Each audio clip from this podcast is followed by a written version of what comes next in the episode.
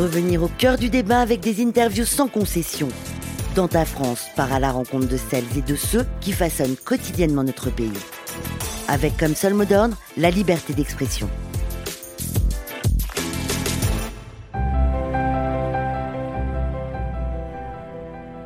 Dans ta France est en Alsace. Nous vous proposons aujourd'hui une rencontre autour d'un roman qui vient de sortir, Écoute les champs brûlés, publié aux éditions du Batsberg, maison d'édition alsacienne.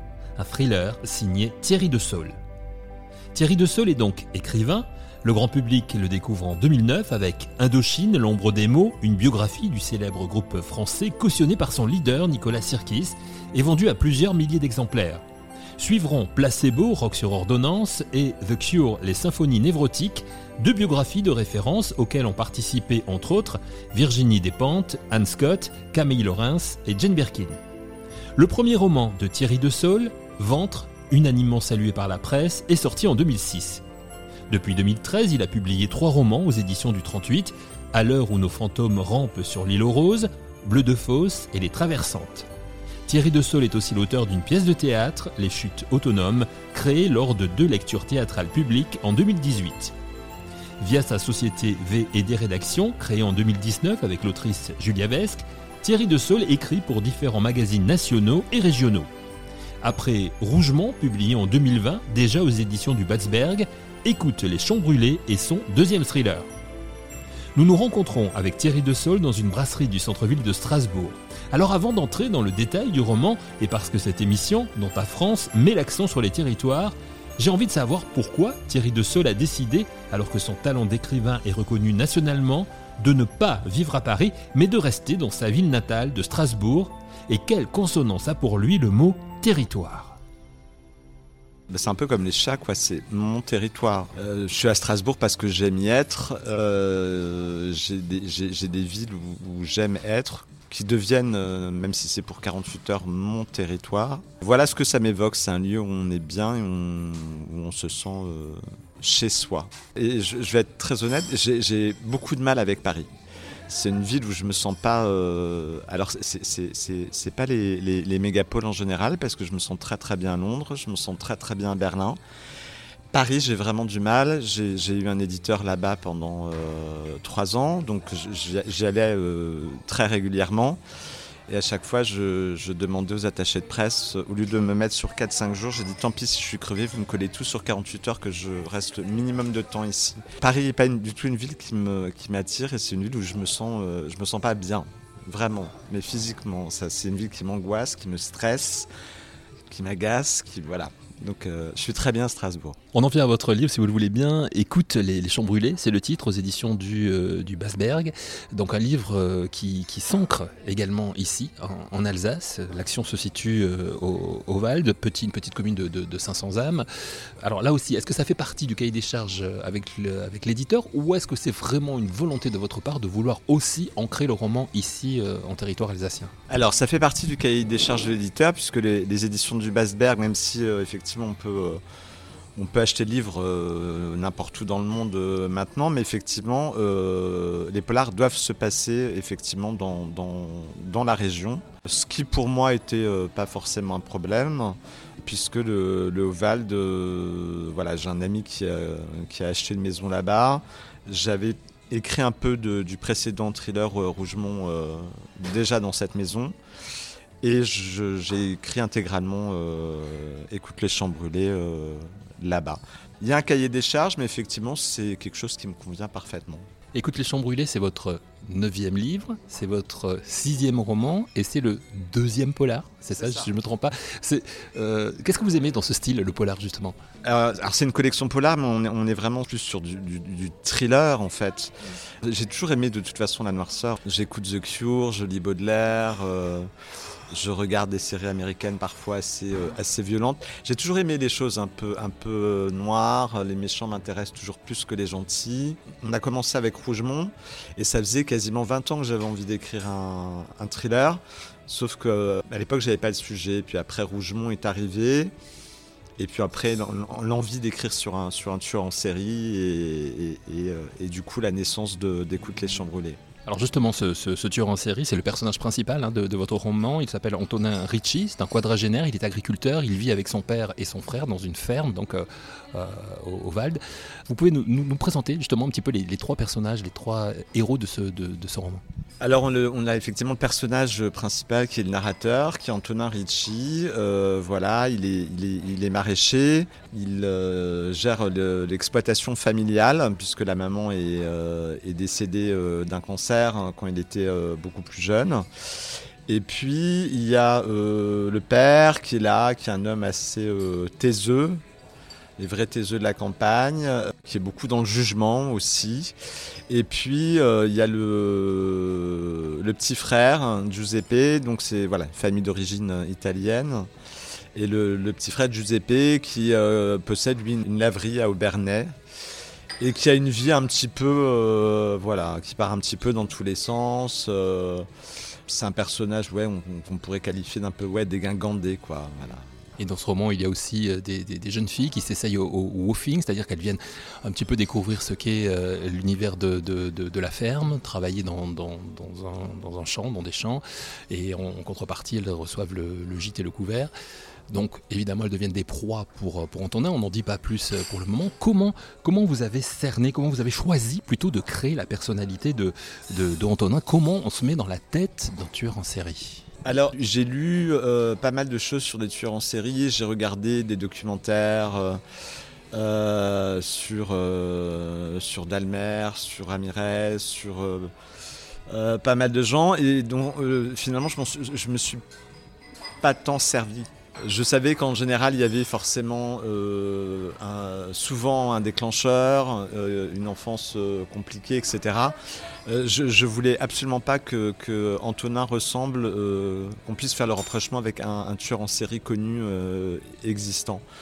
Donc voilà, j'ai pioché un peu à droite à gauche dans une série aussi irlandaise qui s'appelle The Fall avec Gillian Anderson qui jouait dans X-Files où il y a justement cette idée de, tueur en série euh, qui est un véritable monstre, mais qui en journée est un père de famille euh, adorable, beau gosse, psy, extrêmement sympathique avec ses patients, extrêmement un époux merveilleux. Enfin voilà. Et donc euh, j'aimais bien ce principe de, du monstre qui ne se voit pas particularité de votre roman aussi, c'est que vous avez choisi de, faire en sorte que Antonin, le, héros, soit le narrateur de ce roman. Alors pour quelle raison? Est-ce que c'est pour nous le rendre plus sympathique, ou en tout cas pour qu'au moins on essaie de comprendre de le comprendre L'idée, c'était effectivement qu'on le comprenne mieux. Et puis, c'était aussi pour moi des histoires sur des tueurs en série. Il y en a, il y en, a effectivement euh, beaucoup. J'aimais bien l'idée que ce soit lui qui la raconte, c'est-à-dire comment lui, comment lui vit. Euh, bah, sa vie quotidienne avec sa famille, avec ses proches, euh, sa vie avec ses victimes aussi. Euh, comment il le ressent, les appréhensions qu'il peut avoir, euh, la façon de gérer tout ça aussi sans se, faire choper, et puis ses, ses réflexions personnelles aussi sur, sur la vie, sur le monde et peut-être sur ce qui l'a amené là ses réflexions personnelles. Antonin, on, le voit dans, le roman, n'est pas un être stupide, bien au contraire. Il y a même d'ailleurs une dissonance, je dirais, entre son, univers, euh, euh, sa façon de vivre et, sa culture. Pourquoi avoir choisi d'en faire euh, quelqu'un de cultivé plutôt qu'un être primaire? Alors je caricature peut-être, hein, mais pourquoi avez-vous voulu lui donner cette, culture-là? Comme il est, le narrateur du livre, j'avais quand même envie qu'il ait, des choses à dire. quoi. Et donc... j'aimais bien cette idée. on, a toujours effectivement cette idée que peut-être, euh, voilà, bon, ben, euh, on vend des légumes sur les marchés, on n'a peut-être pas forcément une culture, euh, voilà, ce qui est absolument faux en plus. Donc, oui, j'aimais bien cette idée-là, que ce soit que non seulement il est, il est, beau, il est travailleur, et en plus il est cultivé et intelligent. Donc, donc a priori, il a tout pour plaire, sauf que, sauf que. Sauf qu'on n'en dira pas plus. Il y a un magnifique coup de tonnerre aussi dans le, dans le roman. Un livre dans lequel il y a, alors il s'appelle Écoute les champs brûlés, ce roman. La musique a son importance dans, ce livre, et les odeurs également. Ce sont des choses qui, ressortent, on, les, on sent les, choses dans, le livre, et, et, la musique aussi enfin, participe également à, l'ambiance et Oui, là c'est complètement volontaire. La musique, euh, ça m'a toujours accompagné en écriture. Je choisis un peu les morceaux que j'ai envie d'écouter en fonction de ce que je veux écrire. C'est pour ça que dans tous mes romans, il y a quasiment il y a des playlists à la fin. Euh, des, des, titres que j'ai que j'ai écoutés. La musique, c'est oui, c'est hyper important. Euh, ça m'aide à visualiser les scènes parce qu'en fait, quand j'écris, j'essaie de voir ça un peu comme un film. Et la musique, voilà, donne le ton de, de, de, la scène, comme on aurait une, musique de, film, en fait. C'est un, un, petit peu l'idée, en tout cas quand j'écris. Et puis, euh, et puis les odeurs, euh, oui, ça a son importance aussi, parce que je trouve que c'est une sensation, enfin, c'est un sens qui est assez délicieux à écrire, et, et, et, surtout quand on est euh, dans une histoire qui se passe à la campagne. Flaubert disait Madame Bovary, c'est moi. Euh, est-ce qu'il y a du Thierry de, de Sol dans, euh, dans Antonin ou dans Giuseppe aussi, on peut imaginer? Euh, Frère. Alors c'est horrible à dire, mais évidemment il y a du Thierry de Sol dans Antonin. Mais j'ai envie de dire, il y a du Thierry de Sol aussi dans Giuseppe. Il y a, il y a du Thierry de Sol dans le personnage de Madame Lalieu aussi. Enfin, il, y a, il y a du Thierry de Sol dans, dans, dans tous mes personnages. Il y a peut-être certaines réflexions que qu'Antonin peut avoir, que je, peux avoir dans la vie. Euh, pour autant, je ne tue pas des gens pour ça, mais enfin voilà. Euh, forcément, il a, il, a, il a certaines choses de moi. Combien de temps on met pour écrire un, roman comme ça, ça euh, Entre le moment où vous avez dans la tête l'idée de le faire, peut-être de l'histoire déjà, et le moment de le, coucher sur le papier En fait, c'était très vite après Rougemont, parce qu'en enfin, voilà, plus, il y a eu deuxième confinement, etc. Moi, j'avais déjà décidé que j'allais écrire sur un tueur en série et que ça allait se faire au Valde parce que le, lieu s'y prêtait bien et que de toute façon j'allais écrire là-bas, donc autant se servir de ce qu'on a autour. Et donc après, ça a mis euh, un, an et, un an et demi à peu près, oui. Votre amie Amélie Nothomb, qui a lu euh, le roman avant tout le monde, elle dit de, Écoute les champs brûlés qu'il s'agit d'un coup de poing délicat oxymore admirable. Mais je, trouve que voilà, elle nous a autorisé euh, à garder cette phrase pour le livre, mais c'est vrai que je trouve que c'est, très juste en fait comme, comme description courte. C'est un coup de poing parce que c'est un livre très violent, mais dans lequel il y a beaucoup de délicatesse aussi. Ouais. J'aimerais qu'on dise un mot sur la, couverture du livre. On choisit jamais les couvertures par hasard, j'imagine. C'est euh, la couverture est signée du photographe néerlandais. Alors je vais extropier son nom probablement. Isbrand Kozjin. Kozjin, je crois. Je crois. Cette photo, comment vous l'avez choisie? Est-ce que c'est vous-même? Est-ce que c'est l'éditeur? Est-ce qu'il y a un choix entre vous deux? Est-ce que vous avez c'est une commande auprès du photographe? Alors c'est moi qui ai choisi cette photo. Euh, alors on, travaille euh, comme souvent dans l'édition, soit avec des photographes qu'on connaît, soit avec des banques d'images. Et donc là, euh, je savais à peu près ce que je voulais euh, en banque d'images. Donc j'ai passé, je crois, une nuit entière euh, à faire défiler des photos qui correspondaient potentiellement à ce que je voulais. Je ne sais pas combien de centaines et de centaines de photos j'ai vues. Et en fait, il avéré que cette photo-là était la troisième photo que j'ai vue. Mais je me suis dit, on va en regarder d'autres. Et j'avais toujours cette photo en tête. Et finalement, je l'ai proposé à mon éditeur qui trouvait qu'elle était effectivement parfaite pour, euh, pour, pour ce texte-là. Et puis, euh, Mais c'est bien aussi, oui, de parler de ça parce que c'est vrai qu'on ne parle pas suffisamment aussi des photographes qui font les photos des couvertures. Parce que c'est, oui, c'est des. Alors, même si on, achète cette photo pour. Euh, dans un but commercial, il y, y, a quand même toujours quelqu'un derrière, il y a une œuvre derrière, et c'est vrai qu'on a, j'ai pris contact avec lui euh, sur les réseaux sociaux et donc on il est au courant de la sortie du livre. Je, tiens un peu au courant de tout ce qui se passe et tout ça parce que pour moi c'est important. C'est important, c'est vrai, parce que on peut aussi choisir de lire un livre par rapport à la couverture euh, que, l'on y découvre.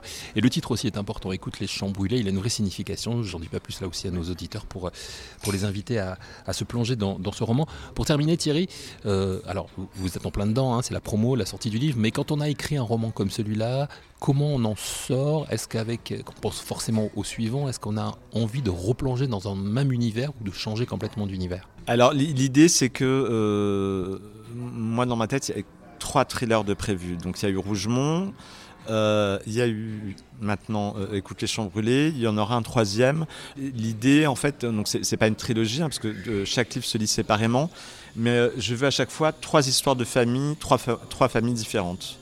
Donc il y avait une famille dans Rougemont, une famille dans Écoute les champs brûlés, et il y aura une famille dans le suivant, mais qui sera encore un autre schéma familial. Euh, après, comment on en sort? Bah, C'est sûr que quand on a passé euh, autant de temps euh, avec un tueur en série, avec des meurtres, etc., il y a eu des soirs où je me suis fait 3-4 épisodes de La petite maison dans la prairie juste pour me vider la tête, vraiment, parce qu'on a on a besoin de voir des choses qui. Euh, c'est vrai que je regarde un peu moins de drames, de choses un peu dures en ce moment, parce que parce qu'effectivement le besoin de euh, de passer à quelque chose d'un peu plus euh, fun, et, mais pour revenir de toute façon sur un sur un roman noir par la suite, ouais à suivre donc, on, regardera ça de près. Merci beaucoup Thierry.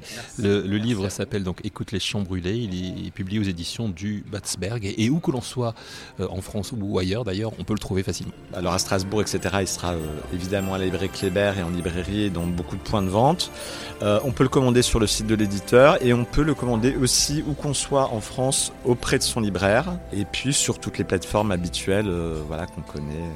Fnac, Cultura, Amazon, etc. etc. Voilà. Merci beaucoup. Merci. Dans ta France, votre liberté d'expression. Un podcast Faire de lance.